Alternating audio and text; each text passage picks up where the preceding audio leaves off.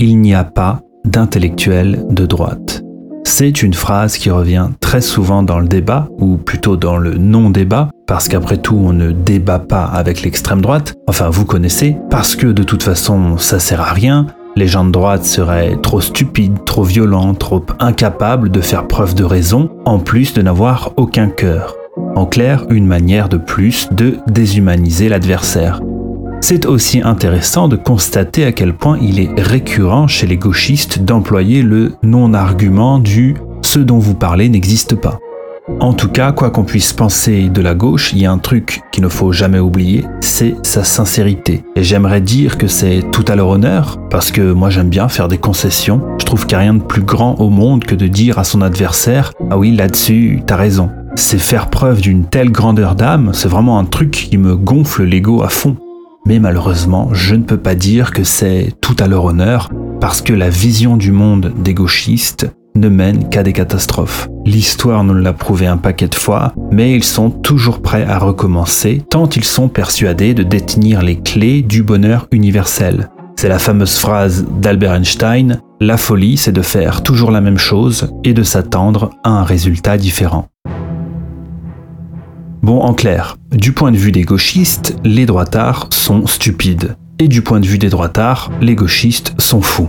Alors ça vous semble peut-être un peu caricatural dit comme ça, mais c'est pourtant globalement ce que dit Gilles Deleuze, gauchiste parmi les gauchistes, à travers sa célèbre phrase Être de gauche, c'est d'abord penser le monde, puis son pays, puis ses proches, puis soi, être de droite, c'est l'inverse.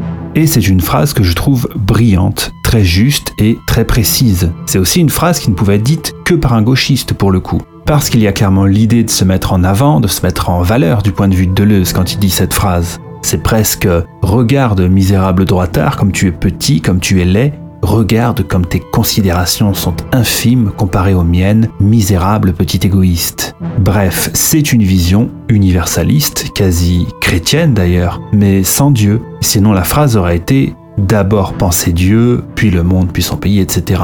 En fait, c'est une manière de reprendre les valeurs chrétiennes en évinçant Dieu de l'équation et en pervertissant donc toute la morale chrétienne, parce qu'après tout la gauche, ce n'est jamais qu'un christianisme sans Dieu. Si vous avez un minimum d'éducation religieuse, vous avez forcément déjà entendu Pardonne-nous nos offenses comme nous pardonnons à ceux qui nous ont offensés. Sauf que maintenant qu'il n'y a plus de Dieu, qu'il n'y a plus de pardon non plus, Dieu n'est plus là pour nous donner l'exemple. D'ailleurs, pour ceux qui suivent un peu mon travail sur cette chaîne, dans ma vidéo L'effroyable histoire de la gauche, je racontais l'histoire de l'homme qui a tenté de cracher au visage de Dieu. Et je me suis rendu compte en voyant vos retours que cette phrase n'avait peut-être pas été comprise. Ce que je voulais dire, c'était que si vous crachez au visage de Dieu, qu'importe que Dieu existe ou non, le résultat sera le même. Votre crachat vous retombera sur la tronche. Avoir la religion comme modèle, c'était, qu'on y croit ou pas, se comparer à quelque chose de plus grand que nous. Que Dieu existe ou non, c'est quasiment un détail. La religion permettait de faire en sorte que l'idéal soit quelque chose de plus grand qui dépasse et qui transcende l'homme. Si vous lancez un javelot à 100 mètres pour battre le record du monde, vous aurez plus de chances d'y arriver en ayant en tête de jeter votre javelot à 1000 mètres plutôt qu'à 10. Et l'humanisme, c'est ça. C'est vouloir jeter son javelot à 100 mètres en visant les 10 mètres. C'est réduire l'idéal à la taille de l'homme, donc à pas grand-chose. C'est rapetisser la vertu humaine. D'ailleurs, vous noterez que je parle bien de Dieu et non pas de religion. Une religion, c'est une croyance aveugle, guidée par la foi, c'est-à-dire être capable de croire sans preuve. Or, en ce sens, le gauchisme actuel est une religion, une religion sans Dieu. Mais revenons un peu à cette phrase de Deleuze. Être de gauche, c'est d'abord penser le monde, puis son pays, puis ses proches, puis soi. Être de droite, c'est l'inverse.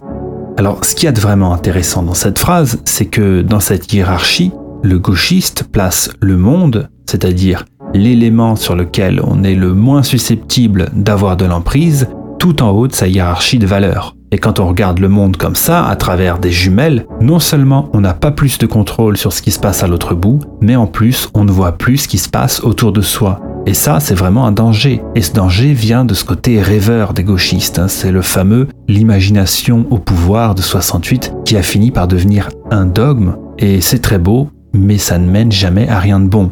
Même dans la fiction, où pourtant tout est permis, une utopie finit toujours par devenir une dystopie. Si je vous demande un exemple d'œuvre de fiction dystopique, vous allez certainement m'en trouver des tonnes. Si je vous demande de me citer une œuvre de fiction utopique, euh, vous allez avoir beaucoup plus de mal. Et vous constaterez aussi que les œuvres dystopiques auxquelles vous avez pensé, presque toutes, sinon toutes les œuvres qui vous sont venues à l'esprit, ne sont que des utopies qui ont mal tourné. Et à travers l'idéal utopique prôné par la gauche, on peut définir une différence bien marquée entre la pensée de gauche et la pensée de droite. C'est le rapport à la souffrance. Pour l'homme de droite, la souffrance est inévitable. Elle fait partie de la vie et doit être acceptée et domptée. Et l'homme de gauche imagine qu'un monde sans souffrance est possible. Et pour parvenir à ce monde sans souffrance, tout est permis, y compris le fait d'imposer la souffrance, ce qui ne manque d'ailleurs jamais. Un monde sans souffrance n'existe pas. Et une œuvre de fiction utopique, d'ailleurs, à quoi ça ressemblerait sinon à une description? On décrirait un monde parfait, un monde fait uniquement de bonheur, mais où il ne se passerait rien. Aucune histoire, aucune narration ne serait possible à l'intérieur de ce monde, parce qu'une histoire est toujours basée sur la résolution d'un problème, d'une difficulté ou d'une souffrance. Un monde utopique serait un monde figé pour toujours, une photographie, le bonheur, on ne peut que le prendre en photo, dans un instant figé, parce que dès que le temps reprend, le bonheur redescend, les problèmes arrivent, bref, la vie continue et la vie est indissociable de la souffrance. Et promettre un monde idéal, sans souffrance, sans discrimination, sans différence, sans problème, c'est déjà nier la nature de l'homme, parce que dans la pensée de gauche, on refuse que l'homme puisse avoir une nature. Et promettre un monde idéal, c'est ce qu'a fait la religion, mis à part que la religion, elle, a eu au moins le bon goût de remettre ça à plus tard, dans un autre monde. Et en ça, le christianisme était beaucoup moins dangereux que le gauchisme. En clair, l'homme de gauche s'identifie à des idées, des concepts, à un futur hypothétique, là où l'homme de droite s'identifie à une terre, à une culture et à une histoire, donc un passé c'est-à-dire ce qui est le plus directement proche de lui. Toujours par rapport à la phrase de Deleuze, l'homme de droite va de lui-même vers ses proches, puis vers son pays, puis vers le monde, et plus on progresse dans cette hiérarchie, moins on a de contrôle. C'est le fameux dicton populaire Charité bien ordonnée commence par soi-même. Ou bien ce slogan plutôt à droite, qui choque beaucoup les gauchistes, les nôtres avant les autres on a déjà souvent du mal à se contrôler soi-même, à se motiver, à faire du sport, à étudier, à lutter contre nos diverses addictions, et avoir un impact positif, un contrôle sur sa famille et la société qui nous entoure, ça demande d'avoir déjà au moins un contrôle sur soi. Un alcoolique fait rarement un bon mari ou un bon papa. Un père et une mère, s'ils sont feignants, ne font pas de bons exemples pour leurs enfants et ne créent donc pas de bons citoyens et comment on peut avoir une influence sur son pays à titre individuel, sinon en ayant soi-même un comportement irréprochable et en éduquant correctement ses enfants. Ce sont les conditions sine qua non d'une vie en société. Donc on voit bien ici que cette hiérarchisation de Deleuze, qui est clairement un homme de gauche revendiqué, c'est en fait une opposition entre le conceptuel et le concret. Et c'est surtout une prise de position qui consiste à dire que le conceptuel prime sur le concret.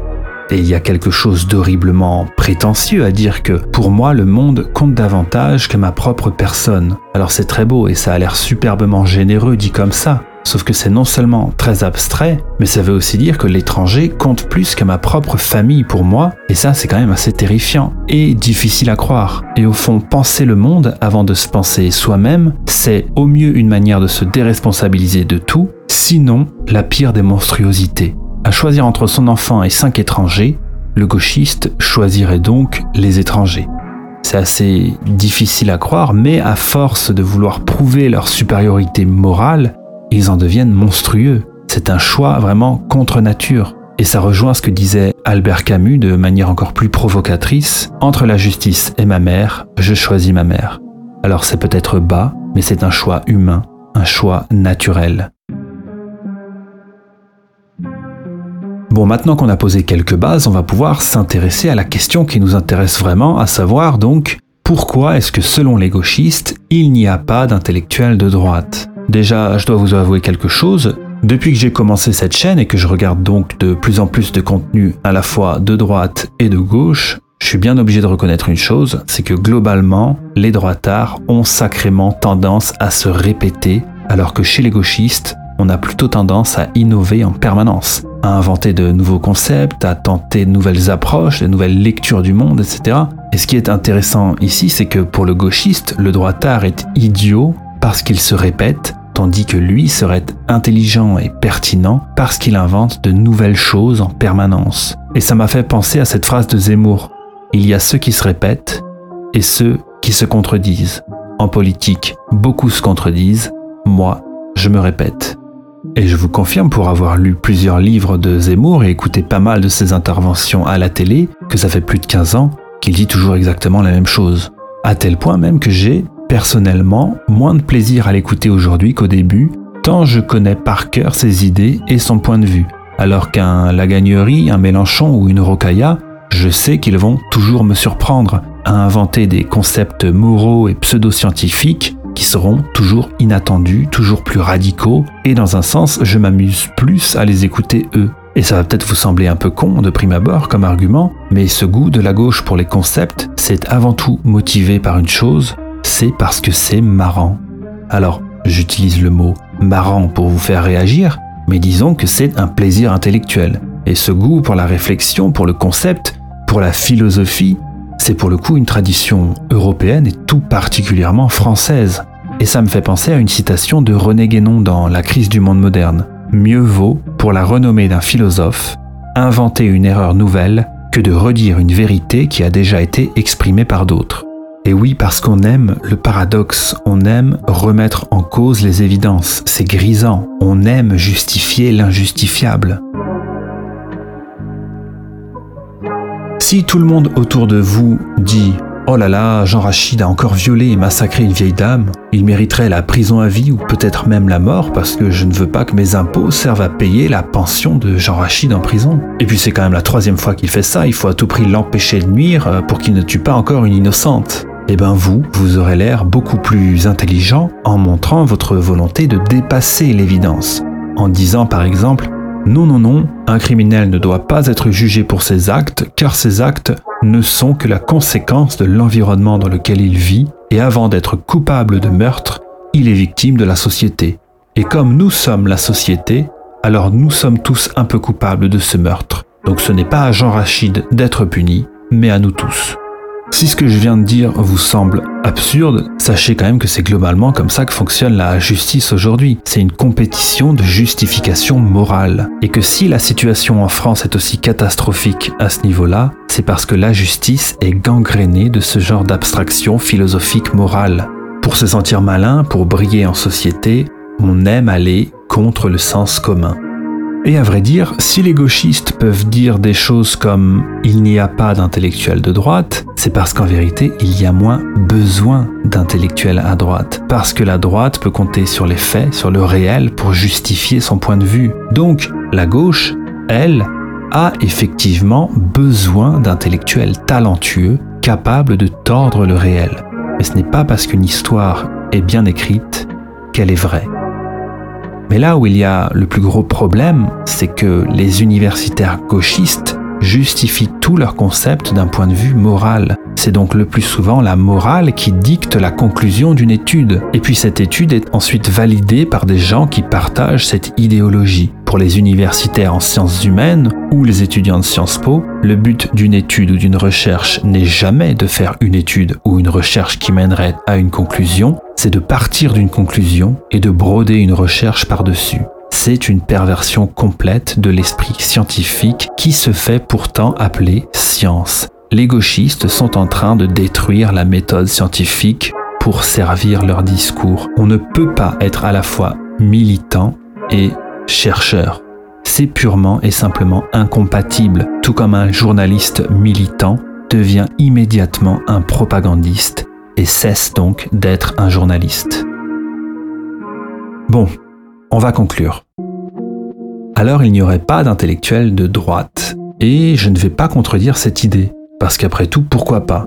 Ce que la droite, la droite des valeurs, la droite nationale revendique, c'est avant tout l'amour de son pays, de sa patrie, de ses ancêtres, de son histoire, de sa culture, de sa langue. Et cet amour, au lieu d'être une fierté, tend aujourd'hui à être une honte parce que c'est voir de soi vers le monde et non du monde vers soi, c'est-à-dire aller contre la pensée dominante et inquisitrice de la gauche. Mais être de la droite nationale, c'est surtout revendiquer l'amour qu'on a pour son pays. Or, ce qui caractérise l'amour, ce qui caractérise ce sentiment, c'est précisément le fait qu'on en ignore la cause. L'amour est quelque chose de naturel, d'instinctif, qui disparaît aussitôt qu'il est intellectualisé. Si ta femme ou ton mec te demande pourquoi tu l'aimes et que tu lui dis parce que t'es belle ou parce que t'es beau, dans ce cas, ce n'est plus de l'amour, c'est de l'intérêt. Le propre de l'amour, c'est d'en ignorer la cause. Alors que quand on déteste quelque chose ou quelqu'un, c'est toujours pour une raison. D'ailleurs, si le camp national est aussi systématiquement associé à la haine, c'est précisément parce qu'il considère que certaines choses, certaines personnes, certaines communautés nuisent à ce qu'il aime. Le camp national a donc des raisons de haïr ce qui nuit à son mode de vie, à sa culture ou à son pays. Tout comme la gauche a ses raisons de haïr ceux qui ne partagent pas ses idéaux d'amour universel et ses concepts abstraits. Parce qu'après tout, l'amour des gauchistes pour l'universalisme est tout aussi irrationnel que celui du nationaliste pour son pays. Mais c'est précisément parce qu'il est irrationnel qu'il est sincère. Cet amour est une croyance et non un savoir. Le sentiment d'appartenance nationale, tellement diabolisé, est une croyance, une construction sociale, comme disent certains. Alors la seule question à se poser est qu'est-ce qui fait que l'amour de la France est plus condamnable que l'amour d'une utopie égalitaire? Le gauchisme répondra que c'est parce que l'amour des autres doit passer avant l'amour des siens, ou tout du moins que l'on doit aimer l'autre autant que l'on aime les siens. Mais si on aime tout le monde de la même manière, de façon indifférenciée, alors en vérité, on n'aime plus personne. Et le propre de la croyance gauchiste, comme toute croyance fanatique, c'est de condamner toute croyance qui n'est pas la sienne.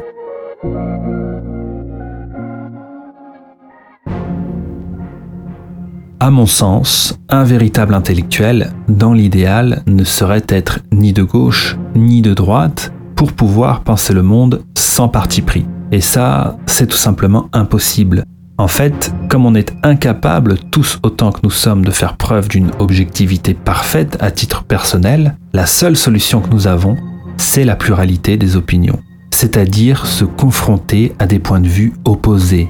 Et même ça, l'idée de pluralité des opinions, c'est quelque chose qui est rejeté par la gauche parce qu'elle n'accepte pas que sa parole, si pure, soit diluée avec celle des autres et donc affaiblie. Et enfin, on va être honnête, je sais que mon public est constitué dans une écrasante majorité de droitards, et je suis certain que la plupart d'entre vous font rarement l'effort de vraiment aller voir ce qui se fait dans le camp d'en face, entre guillemets. Je sais aussi que beaucoup parmi vous n'ont jamais lu et ne liront jamais les auteurs de droite qui défendent pourtant vos idées.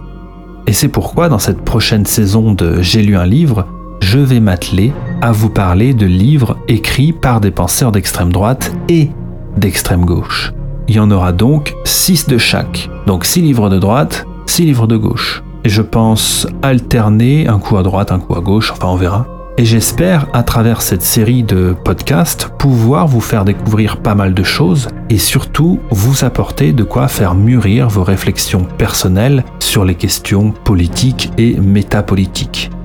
Alors si vous êtes resté jusque-là, je vous remercie. N'oubliez pas de vous abonner si ce n'est pas déjà fait, de mettre un pouce et si vous le pouvez, je vous invite aussi à me faire un don sur Tipeee pour me soutenir dans mon travail. Merci à vous et à bientôt.